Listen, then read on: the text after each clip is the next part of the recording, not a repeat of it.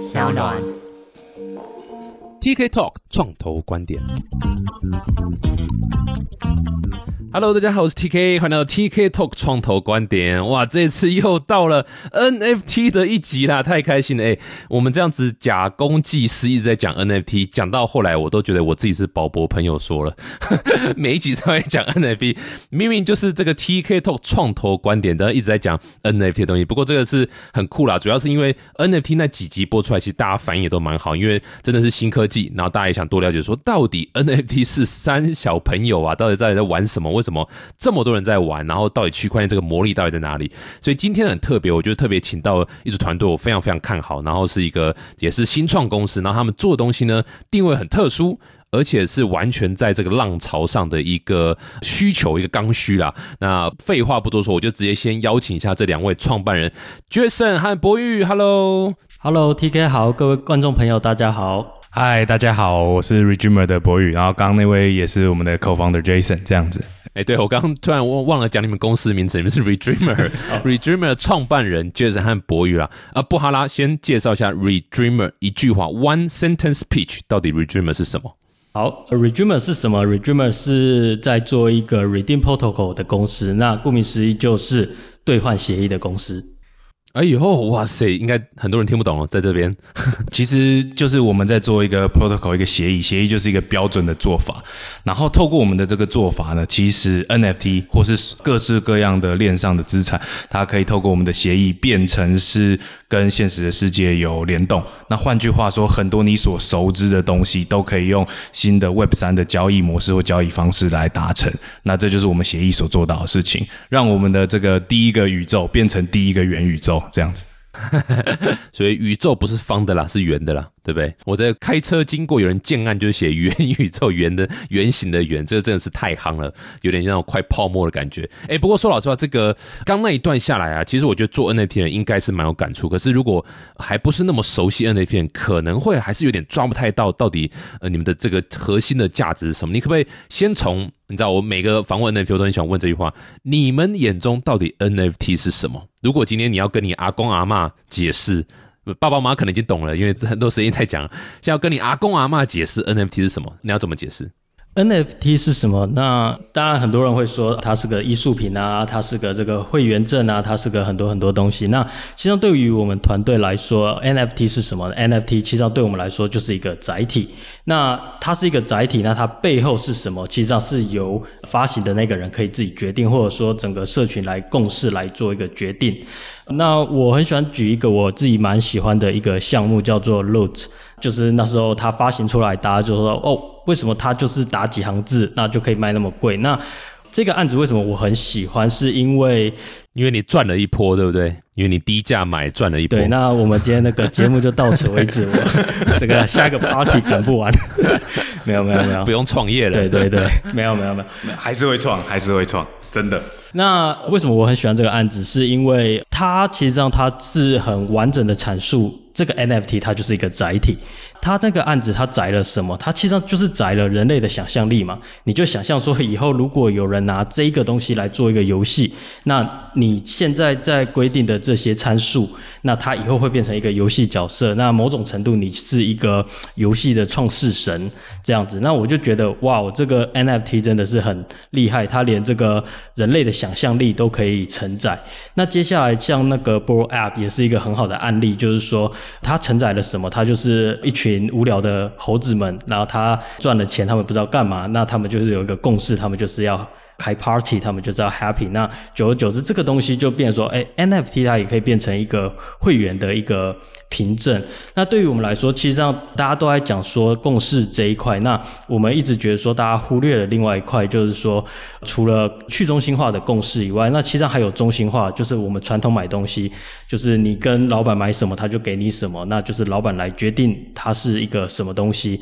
那其实上 NFT 它就是一个载体，所以如果是品牌，它就可以说哦，你可以拿这个 NFT 来跟我兑换什么东西，你可以拿这 NFT 跟我兑换咸酥鸡，跟我兑换鞋子。那所以对我们来说，NFT 是一个载体，那它可以换任何东西。所以，如果真的要用一个连我阿妈都听得懂的这种讲法，我就说 NFT 其实就是你自己写在手上的一个东西。说好，这一篮鸡蛋是属于 Jason 的。就是这个样子。那你在上面想要写什么东西？他写了是不是真的有公信力？他是不是真的能够创造新的价值？其实是由某种程度上有写的人跟一起写的人决定。那刚好区块链这个技术为我们创造了所有人一起来写同一个东西的可能性。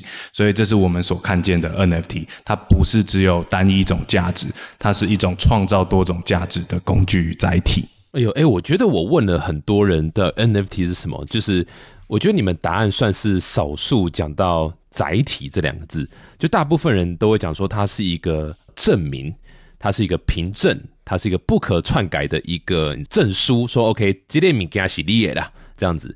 但是刚杰森有提到用载体这两个字，我觉得很有趣，是大家可以琢磨一下，就是。要不要很快讲一下 Root？Root 其实它就是，你知道之前那个 Bo App 出来时候是猴子嘛，然后漂漂亮亮的插画这样子。可是后来 Root 出来，它是什么都没有，林老师就是一个 Text TXT 档，对不对？就真的要讲，它就是一个文字 TXT 档。嗯，你先讲一下 Root 这个 TXT 档买要干嘛？我觉得你可以再深讲一下这个载体的意义会比较清楚。其实买了也没有要干嘛，它就是给你一个想象，说如果以后有很多游戏公司，它要拿这些参数来做游戏，那你现在就是拥有这个游戏参数的人，那你就是这个游戏的算是一个制定规则的人，你就是这个游戏的创世神这种感觉。我不知道大家有没有玩过一种游戏，比方像《龙与地下城》或是《克苏鲁的呼唤》这种我们所谓的 TRPG。其实这时候很多时候玩的时候，它不一定是有一个诶游戏的界面在那边，很多人可能就是在纸上啊写一写、画一画，然后呢投一颗骰子。那第一个问题是，那这些人到底在干嘛？他们到底看见了什么跟我们不一样世界？但其实呢，这就是文字所承载的东西。他们透过文字与一些记录与一些数值，其实他们想象到的不是只是记录的那些数值。我拿给一个没有在参与这个游戏来看，那只是一群看不懂的游戏与数值。但是给有在参与这个游戏的人看到的是什么？他看到的是一整个世界，它里面的一个角色可能是一个会法术的半精灵。但是对于一个没有看到的人，他就只是一串文字。所以呢，我们觉得录这件事情很好的阐释了这件有参与没参与以后，它承载了完全不一样想象的这种感觉。嗯，我觉得录最屌的就是，他就只写几个文字，然后就结束了，项目方就去开趴啊，没有，就就去做别的事情了。这听起来，哎，这跟他们项目方不负责，没有。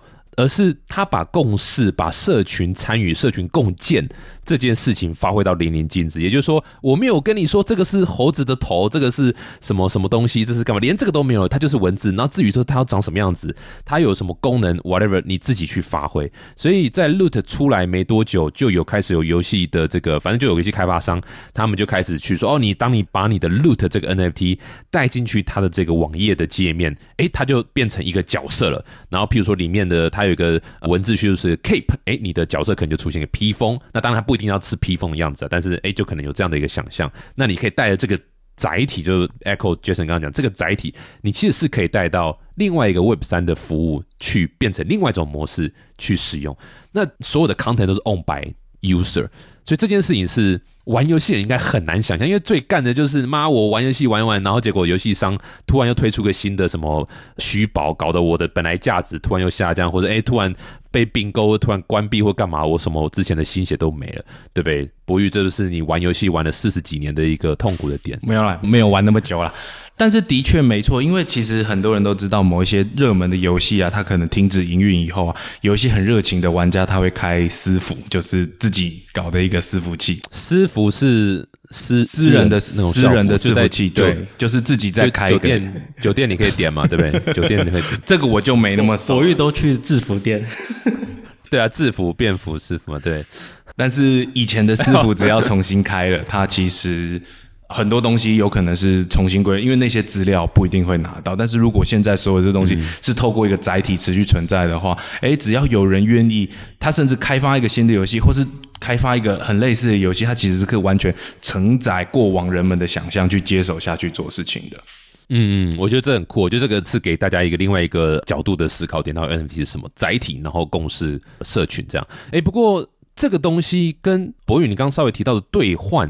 到底是有什么关系啊？这个什么意思？叫做我的载体，然后去兑换咸酥鸡啊？这个什么意思？因为其实，比方说我们现在在购买任何东西的时候，我们付出去的那张，比如说纸钞或者是配。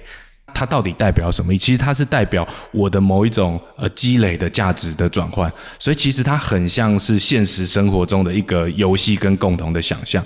所以所谓的兑换，只是把这件事情。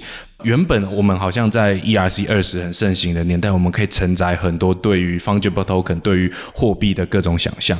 到了 NFT 的时代，我们可以承载这种对物品的想象。那兑换呢，其实只是载体的一个应用。比方说，我拥有一份咸酥鸡，我拥有一瓶很不错的酒，我拥有一个很棒的艺术品，它不一定要真的拿在我手上，而是我透过某一种载体，我。认为我真的存在，大家也都认为它真的存在于我手上，它就真的我存在。而兑换呢，只是把它在现实的世界具现化出来的一个手段。当然，这不是一件非常容易的事情，这也是为什么我们要来做这个 protocol。但我们相信，把这个东西打造好了以后，大家对于拥有一个东西的想法与方式会有不一样的改变。因为现在唯一你拥有一个实体物品的方式与载体，就是你直接摸着它，你直接拿着它。那但是未来我们相信这件事情会有所改变。那我们认为这个兑换就是让这件事情发生的一个模式与手段。哎，我相信听到这边的人呢，一定都会想说：阿丁区块链叶子一事情都要讲那么复杂吗？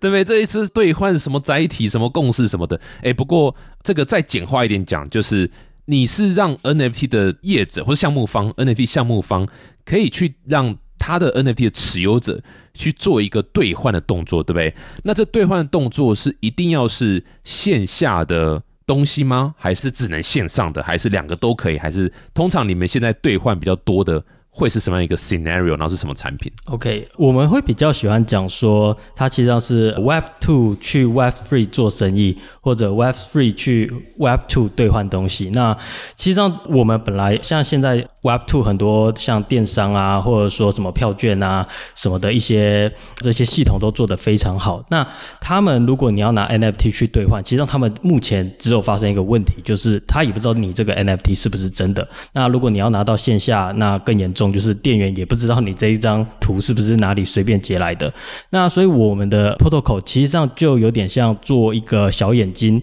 那把这些 Web Two 的系统接上去之后，它就好像多了一个眼睛，它就可以去认定说，哦。对，原来你是，诶，这个 NFT 是真的，然后你是真的这个持有人，然后你授权说你要来兑换这个东西，那 OK，我就来给你应该有的一个权益，这样子。那对于 web free 的这些 NFT 的项目方，他也不用去说，诶，这个呃。你这个系统到底会不会给别人啊？然后我就要派一个人在那边盯啊，或者说我要写 email 叫你来验证啊，这个很麻烦的事情。那我们就把这两边做一个简化，那两边的人都可以同时来做这样的生意。那我觉得获利的最终还是消费者，就是所谓的 holder 持有者。那因为他持有这个 NFT，他可以得到很多的一个权益，这样子。所以简单来说，就有点像是。一样，它是一个载体，它可以承载很多的权利。它可能可以承载如会员卡般的权利，它可以承载如礼券般的权益，或是一个特定物品，或是它甚至是一段体验、一个旅游行程，或是一个某个很高级的 party 的参加的权利的这种东西。它其实可以承载的是各式各样的东西的这样子的权利。那我们只是把它用 token、用 NFT 的方式把它呈现出来。嗯，就听到这边可能有一个问题，就是说，哎。为什么我的 NFT 一定要拿去兑换什么东西？就是像我们以前 NFT，大家就是说哦，它就是个数位艺术哦，你就你买来之后你就放你的钱包，然后可能放在这个所谓的这个艺术位艺廊里面去展示啊，就送哎，然后换成你的 PFP 的这个头像，就感觉很屌了。可是现在的确是每一个项目方，每一个做 NFT 的项目方，他们一定都会有一个我们现在讲赋能嘛，utility function，对不对？就是赋能一定要拿去兑换什么啦，或者是你知道可以。这是不是思源贤书记搞的鬼？搞到我们现在大家累成这样子，就是每一个都要去兑换什么？你觉得为什么现在市场上这么一定要吃兑换这件事情？这件事情还蛮有趣的，这个我跟 Jason 都有很深的体会，因为其实我们去年五六月、七月的时候在讲这件事情的时候，市场甚至有人跟我们说，NFT 就是不能绑实体啊，它就不需要实体的东西，对啊，好像绑实体就 low 掉了，它就是要一个数位，就像刚刚讲要数位艺术品，要很爽。但是后来我们发现，其实渐渐的不是这样。那其实我自己个人的观点还是一样，NFT 其实真的。不一定要绑实体，也不一定要兑换，但是有的 NFT 绑实体跟兑换，会让它的 roadmap、它的社群性、它的共识性会非常的清楚。比方说，我就是一群喜欢开趴的人，那我总是只开线上 party，那该有多无聊啊！你讲的是那个前阵子新闻那个什么绅士 那个俱乐部，对不对？我先郑重澄清，我没有买，但是我很想买。他们到现场不就是用 Redreamer 的兑换进去，然后就有三个女生会坐在你左右大腿，然后一个是在按摩吗？不是会哦，真的吗？那那呃，今天节目到此，今天节目到此，我们要去参加 party。对，但但的确，我们是真的蛮希望是各种可以联动的实体的这种东西，都经由哎我们的 protocol 去把它完成。我们相信这可以解决大家很多的困难点与痛点，这样子。嗯，对，就像我刚刚一开始讲到，就是我自己也在做 NFT 嘛，所以我们的确看到目前几乎是百分之百的项目，没有任何一个项目是没有提供兑换这件事情。那到底兑换，当然就是大部分是会有线下的东西为主了。那其实我们之前分析的东西也是像，比如动力火车啊或干嘛，其实都是主打一个所谓你有了这个 NFT，你可以。去我的演唱会，你可以去我的见面会，你可以得到我的周边商品或者 whatever 什么东西。对我们来讲，当然这是一个冰山一角的一个应用，可是它却是目前市场上很吃的一个应用，而且是很大家很秒懂、很有感的一个应用了。所以现在基本上所有的项目都有一个兑换的机制。那对我来讲，这就是一个刚需，因为我们自己在做 NFT 项目，我们如果还要再去烦恼兑换这件事情，其实是另外一个课题。那不管是链上的兑换，或是有人是半中心化的方式做，哇，其实都颇麻烦呐。说老实话，所以我觉得这个切入点是一个还蛮强大的刚需。对，然后我们相信这个东西一定会逐渐成为一个越来越多人越来越刚需的理由，就是因为其实现在这个世界大家所生活所承载的想象，还有很大一部分是在我们的这个实体世界。当然，虚拟世界可以取代我们很多的东西，它可以刺激我们很多很棒的想法。我也还蛮常在各种的虚拟世界上面鬼混，但是哎，我一样还是会需要吃好吃的食物。嗯，今天天气不错，太阳出来的时候，我还是会。会开心一下，所以我们会觉得说，当然那个去年的这一波，其实它让我们在虚拟的世界的想象啊，在很多想法上，我们其实进步暴涨非常多。但是我相信人们始终会有一个需求是：哎，我在我所生活的这个地方，它是不是能够处理好？那其实，在除非大家已经像 The Matrix 那样，已经完全在元宇宙里面生活了。直到那个时候之前，我们会觉得 redeem 或是跟实体的联动都会是一个蛮重要的议题跟做法。对，那承载的东西如果一直只是想象，只是社群，然后只是各种好像。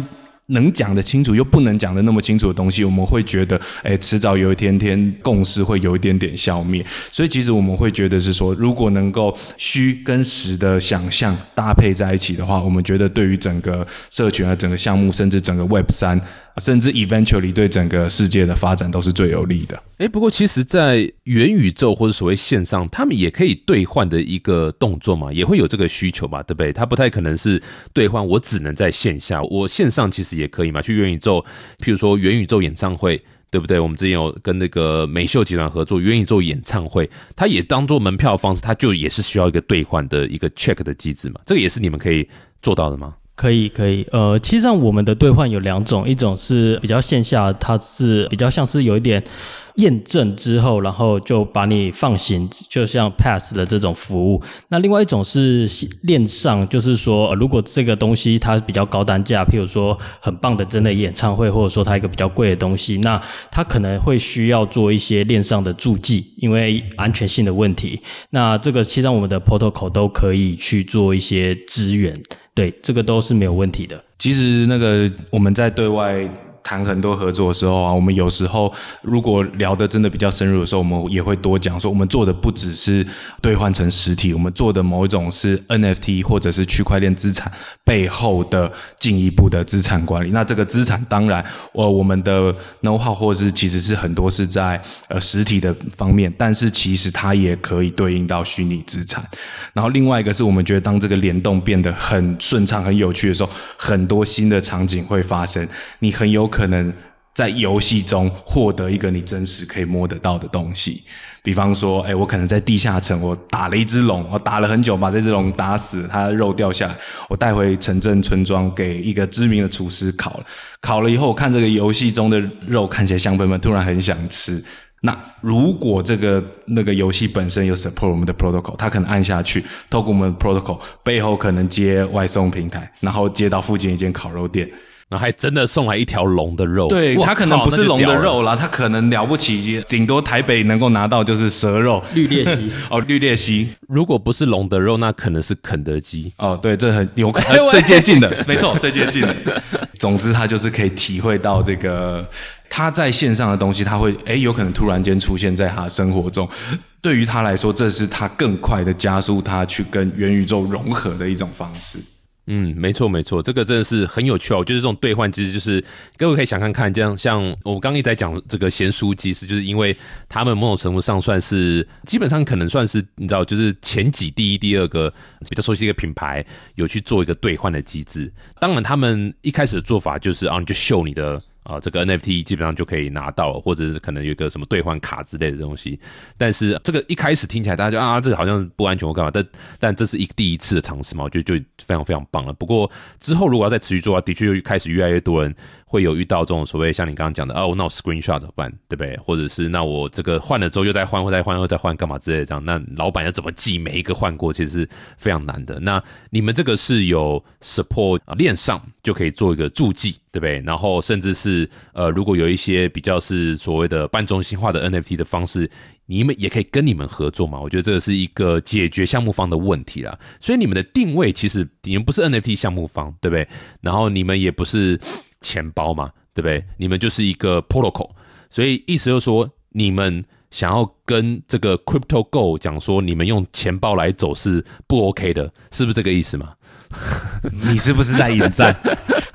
没有，因为我们也访问过 Crypto Go，我我们的定位是我们希望能够跟很多的这种平台方、跟很多钱包方，然后跟很多的赋能方或是店家，就是直接透过我们这里来达成合作。我们认为这样子的效率是其实是最快的。那当然，我们其实不止 Crypto Core，我们其实跟所有的，我们希望所有的钱包方 eventually 都会觉得说，哎，这是一个很棒的东西。那我们一起来支援这个 protocol。口那对于我们来说，其实是最好的一件事情，因为我们相信钱包其实应该要花很大力气在让 user 用起来顺畅，然后它是一个入口。但是对于很多的其他店家而言，因为如果所有的东西都挤往同一个入口，那其实那就好像又完全回到了 Web Two 的时代。那其实大家可能会看到更像是哦小程序啊，中国那边很多的做法，这种小程序的做法。那其实我们所看见的是，我们 based on 同一个 protocol，然后很多的不论是钱包，不论是平台，逐渐的来支援，那变成是其实每一个团体都可以去 focus 在他们最擅长、最好的部分，然后去把这整个东西很快的打造出来，然后随时有一个新的平台，随时有一个新的想法，它其实支援一下这个 protocol，它都可以立刻享受到很多。后面的服务，那这就是我们这边的定位。我们希望能够跟很多的，不论是钱包方、平台方，甚至各式各样的赋能系统，还有 NFT 的发行方，我们可以直接合作。那我们其实很多工具都是 ready 的，对啊。除了就是 Web Three 的 partner 以外，我们也实际上我们开始有跟很多像是 POS 机啊，或者说票券站做一些串接，对商场。就是实体的商场都有在做串接，那其实上大家都会对 Web Three 很好奇，然后但大家也都是很害怕。那我们是希望也可以把他们带进来来做生意这样子。那我觉得，诶，因为他们本来在 Web Two 都已经是做得非常好了，那其实上我们也不用再去改变他们的一些很多做法。那我们也是希望他们可以更轻松的跨进来。那当然，他们这边他们背后有的资源啊，有的一些。知识，那其实上也是我们 Web Three 这边的从业者可以值得去学习的。对，嗯，嗯，懂。哎，所以稍微这个 walk me through 一下这整个流程，就是假设我今天是 NFT 的项目方好了哈，然后假设我今天是这个全亚洲最厉害的这个音乐发行平台好了，假设我是全世界最屌的这个 Web Three Music NFT player 哈。哎干！哎哎哎，对不起，从内心话讲出来没有？他们是真的很强啊。不过呃，就假设是 NFT 业者好了，那我今天要跟你们合作，yes，我帮客户发，或是我的底下，反正我就是不是底下，我的配合的这个呃 user 很多哦，在发这个 NFT。那我要怎么跟你们串接什么东西吗？我要怎么跟你们合作去做这这个 redeem 的动作？其实上现在就是联络我们啦。那其实上我们在这个月，我们也会把我们的。呃，后台释放出来，其实上呃就是跟用各种 SaaS 服务一样，你就去后台自己去点选，点选就是跟我们一些已经串联的一些商家，那你自己去点选，然后去购买他们的，譬如说优惠券啊之类的，那就可以。那当然，甚至呃，我们也是希望在这个阶段，不是只是这样做了，那我们还是比较希望你可以去跟商家，然后做一些更有趣的一些活动，这样子。对对对，而不是说只是买简单的优惠券啊，然后做个简单的赋能，那我觉得就会有点可惜。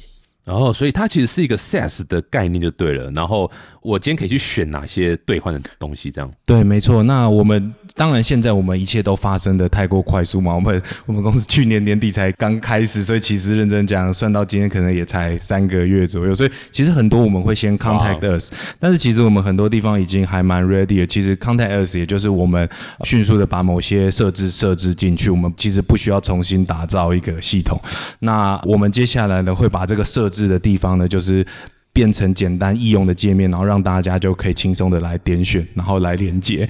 其实我们现在已经有蛮多，但未来会有越来越多的人进来 support。那其实都是呃可以直接用选的方式，就可以跟他们达成一定程度合作。那当然呢，我们也是最希望是我们打造这个，不只是让大家很无情、很冷血的在上面就点一点就完事嘛。其实呃，我是相信说，我们做这个 protocol 不是为了要把大家隔开，而是要把大家 connect 起来，然后基于我们的 pro。的口比方说，当某一个 NFT 项目方想要跟某一个店家合作的时候，他们不用被中间要怎么串接卡住。他们的共同语言就是我们用 Regimer 的 Redeem Protocol。哎，那因为 Protocol 它就是一个语言嘛，那他说，哎，那没错，那我们的确你也用 Redeem Protocol，我也用 Redeem，那我们很快的就可以来接起这样子的一个合作。那这样子其实是。更符合我们对 Web 三的一个想象。我们想象的 Web 三其实应该要是很 open 的，任何人都有机会跟任何人合作，而不受限于说，哎，某一个人垄断了很强的开发能力这样子。我们想象的 Web 三世界是很开放的、很多元的，然后 anything can happen，就是什么都有可能发生。对，这个很有趣哦。就是我刚一期一直很想问说，可能有些人听到这边会觉得说，嗯，那这不就是一个兑换的机制吗？啊，活动通你的作案呢，对不对？你就可以就是跟 ticketing 其实也有点像嘛。那为什么要用 protocol 的方式走，对不对？那 protocol 理论上又会一定会有所谓像类似这样 token ERC twenty 的一个东西在。所以你们针对 protocol 这样的一个架构的设计，你们想象是怎么样？就是你知道，就今天是如果我是听众啊，然后项目方啊什么。我的 join 这个 protocol 的 incentive 是什么？然后这个 protocol 会长成什么样子？哦，好，那我觉得任何东西，我觉得就先回到第一个是为什么一定要用 blockchain，一定要用 NFT 才能做？那其实过去我们看过很多的各种节目啊，然后很多的回答，其实他们都会说，哦，NFT 它可以有永续性啊，或者是说它可以，可是我们其实觉得 NFT 或者是区块链它带来最多的东西是流动性与开发性、开放性。那基于流动性与开放性，有更多的可能性可以实现。换句话说，它如果是旧有的，好，比方说，呃，某一间百货在他们自己的官网上发行了他们的，哦，比方说某一个礼券好了，那兑换完全都回到他们那个地方。它跟我们的情境有一个至关重要的不同是，它这个礼券，你任何的，比方说，我想拿这个礼券去开发一个游戏，拿去做一些有趣的东西，哦，或者是做一个有趣的拍卖会。都还是三炮，你还是要有办法跟原来的去直接进行串接，才有办法完成这样子的兑换。但是把它打造成 protocol 的话，它就不一样。我在很多的聊天中很喜欢引用当初听 Dapper Labs 他们讲为什么他们要做 Crypto Kitties 的一个，因为他们觉得 blockchain。上面应该要承载 something that people love，就是他们觉得这很重要。而且 blockchain 还有一个最大的特色是，当它做出来以后，比方说它做出一个很棒的 crypto kitties，有一个团队觉得哇，这些猫就应该要来办个赛猫比赛啊。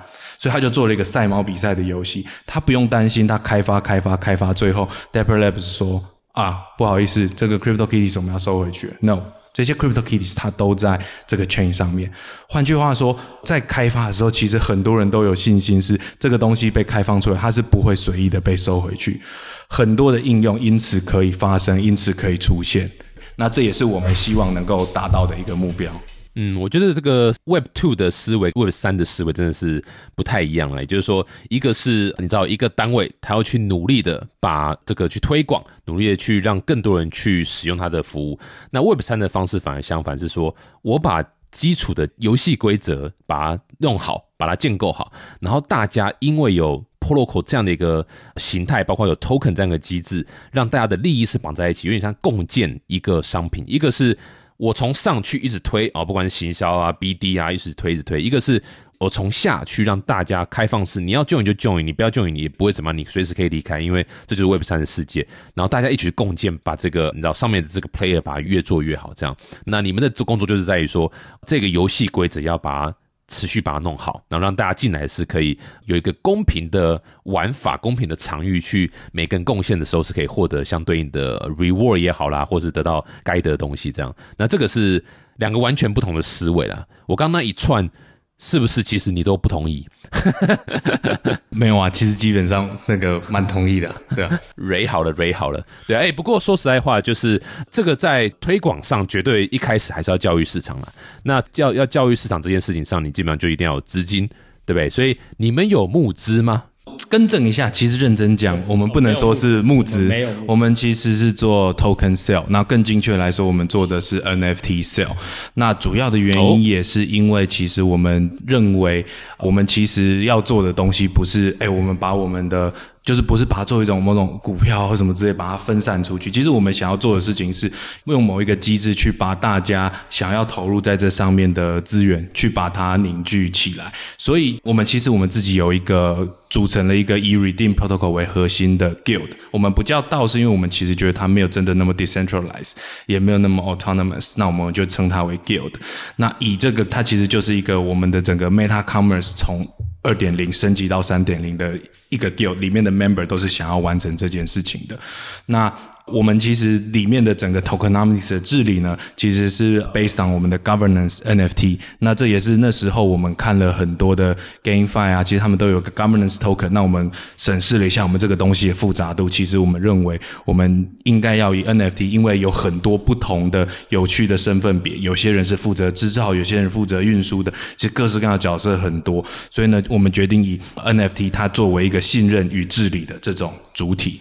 那所以呢，我们这一轮的共识的集中啊，其实是以 NFT sell 的方式在执行。哇，这个平常有在听我节目的人，刚听那一串一定是满头问号。什么叫做我们募资是用 NFT 来走，然后还有一个 guilt，然后到底是什么东西？我光是听到就已经头痛了。今天再来个 guilt，guilt 是什么？要不要快速解释一下？呃，guilt 就是那个工会啦，其实上就跟道差不多，但它没那么去中心化。那也没那么自动，它还是要很多人来做一些处理。对，就跟游戏公会一样。那 NFT sale 其实上就是虚宝交易，所以对我们这次就是卖虚宝来募资这样。Interesting，所以这个是。NFT 的销售啦，其实某种程度上也也是有点像是提供资金给项目方去做事情，所以它本质跟募资还是有点像啦。哈，就是从这个角度来看。对，没错，但是它募到的不一定是资金，有的时候是一定程度的呃某些资源的集中，或是某些 support。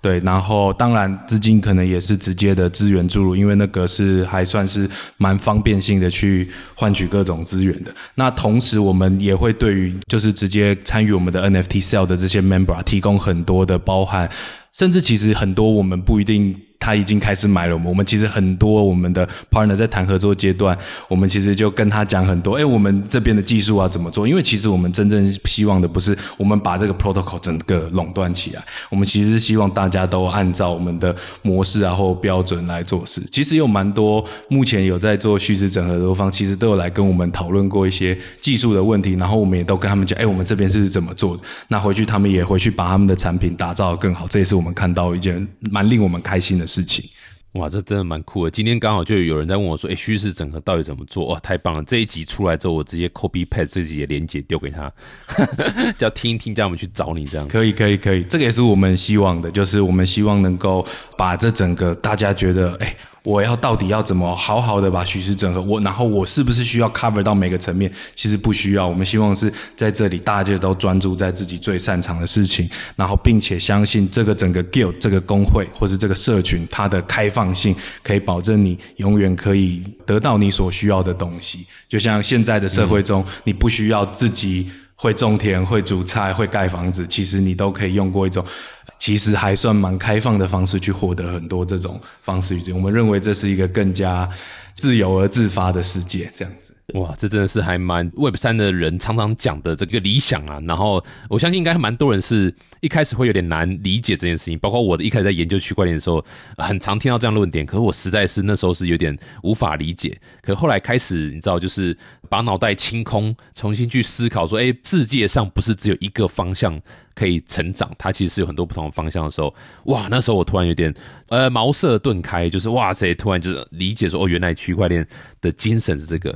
从 protocol 啊，从啊，不管是 guild 啦、道啦，或者 whatever 的形式，我觉得都是之前好像 Elon Musk 还是谁有讲过，说以后的公司大部分都会变成啊类似道这样的形式，或者 whatever guild 这样的形式。那这也是一个很有趣的状况。像这种 NFT 或 token，它就是基本上这个运行的一个基准嘛。其实像你们公司其实不发任何台币的薪水嘛，全部都是给 NFT 嘛。没有啦，没有，还是还是会要发一点台币的生活费。哦，还毕竟人还是要吃饭，我们也是。其实这跟我们做那个虚实整合的想法其实很类似，就是我们没有说我们要用我们的 protocol 来排挤所有其他的 protocol，或者是用我们的 protocol 来排挤任何现实世界的东西。我们其实是希望用某一种方式去借接上去，然后并存。所以换句话说，我们不是不发，我们其实会发，然后但我们会希望说，哎，它跟那个台币之间是有一套机制与对价关系在执行的。对啊，你们其实给员工就是哦，他们总是要吃饭嘛。对，所以你就给他们可以换那个思源咸酥鸡的 NFT 嘛。然后再给他这可以换这个 Nike 球鞋的 NFT 嘛？总是要走路嘛，鞋子穿鞋。哦，对，没错。像我们其实认真讲啦，就是 Event 现在可能还是要发这种比较 general 资产，让他们能够过我们这样等会。但是我们自己还蛮常就是用我们自己的 NFT 在 cover 我们自己的食衣住行。我们接下来的鞋子可能我们都变成童鞋这样，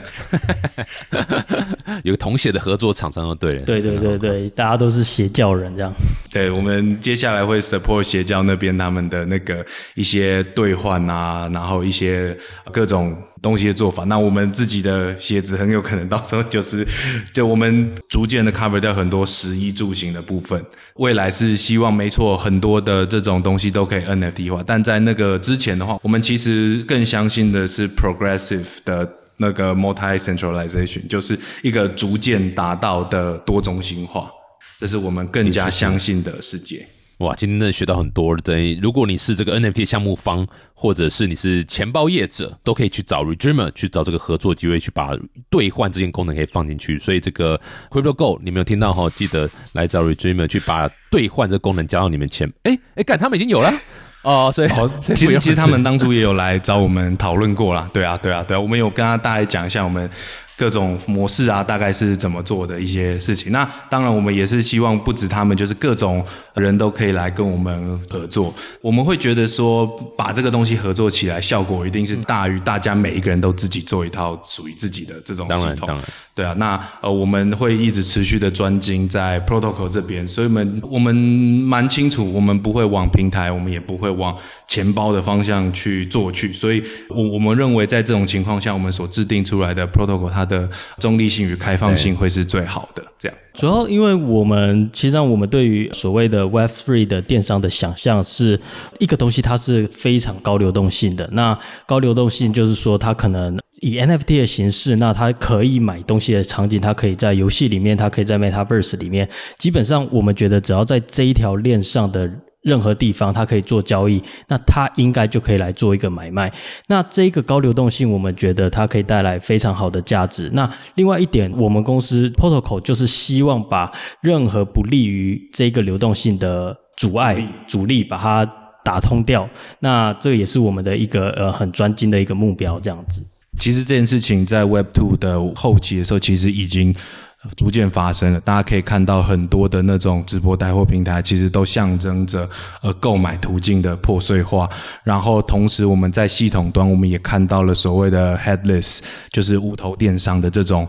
做法，那其实即便不用 Web 三，我认为这样子的 openness 都是会到来。那我们相信，呃，我们看到了 Web 三的技术潜力，我们相信在这上面打造一个 Web 三跟 Web two 整合的 protocol 是对于这件事情加速有绝佳的帮助的。没错，没错。我觉得这个回到刚刚讲说有，竞争这个议题啊，其实说老实话，我自己个人觉得啦，在 Web 三世界。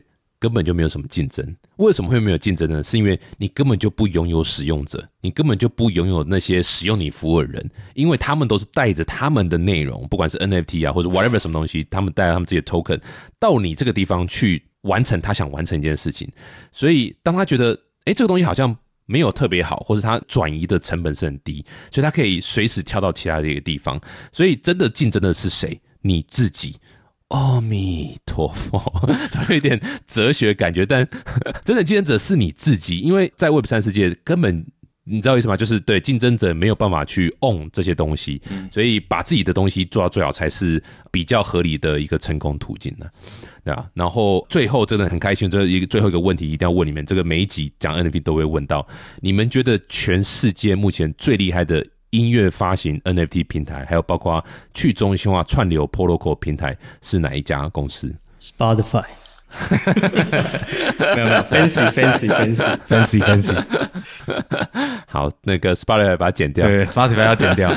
但我们会觉得评断一个厉不厉害，不只是看他现在，因为如同刚刚那个 TK 所说的，其实我们认为未来的世界去看这种 on 多少 user 所谓的市占率的这件事情的探讨，其实会越来越少，反而是某一种之前在那个网络上跟人家嘴炮的时候提到，创造了一个词叫新战率。就是你到底占有大家的心占多少？某种程度就是你的做法，你的可能是平台，我没有说一定不能是平台，可能是平台，可能是 protocol，可能是诶某一个，它到底承载了未来人们对于这一个领域的多少的想象？我觉得这个比率才是重要的。对，会比起呃血淋淋的数字，然后多少 user 每个 user lifetime value 来讲，在未来世界这会是更重要的一件事情。呃，我觉得未来世界比起这种。钱与资本这种世界，它可能更会是一个意念与共识的世界。没错，说的太好了。所以各位这个自称是 crypto 放的人，不要在那里问什么你的客户多少、使用者多少、有多少人在你平台上面发 NFT，对不对？你营收到，这不重要，要问你的心占有多少，对不对？就像你拿了我们的心了，怎么最后用这么甜蜜的一个方式来做结尾？哎，你不是私下要给那个 私下多少五五千还五百这样？完了，这个又要剪掉了，私下再给。